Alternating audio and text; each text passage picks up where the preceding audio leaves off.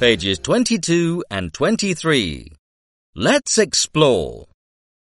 Meet a family of chimpanzees.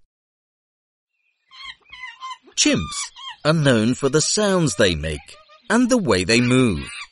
But today, they are endangered. Deforestation, disease and climate change are all affecting the species. We live in forests, woodland, savannas, and tropical rainforests in Central and Western Africa.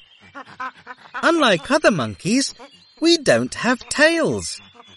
Our hair is black, but we don't have hair on our faces, fingers, and toes, or on the palms of our hands, or the soles of our feet. I am a baby chimpanzee. I am dependent on my mother until the age of five. I can't move or sit without help until I am two. We are very strong mammals. We have powerful long arms and short legs, which we use to walk and swing between trees.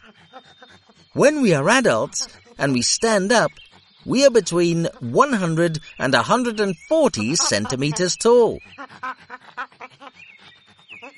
Grooming is important in our community.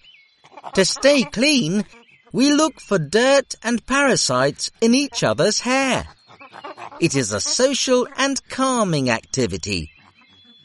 We use facial expressions, postures and sounds to communicate with each other.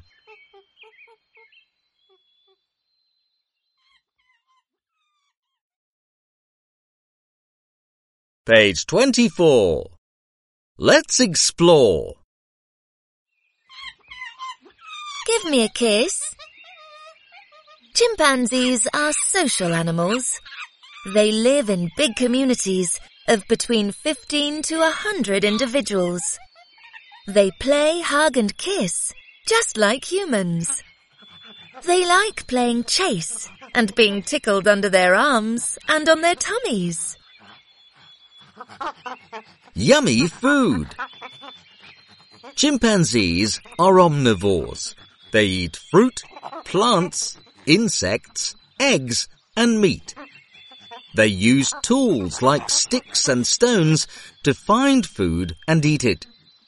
Sometimes they each look for their own food, but other times they go out in small groups to find it.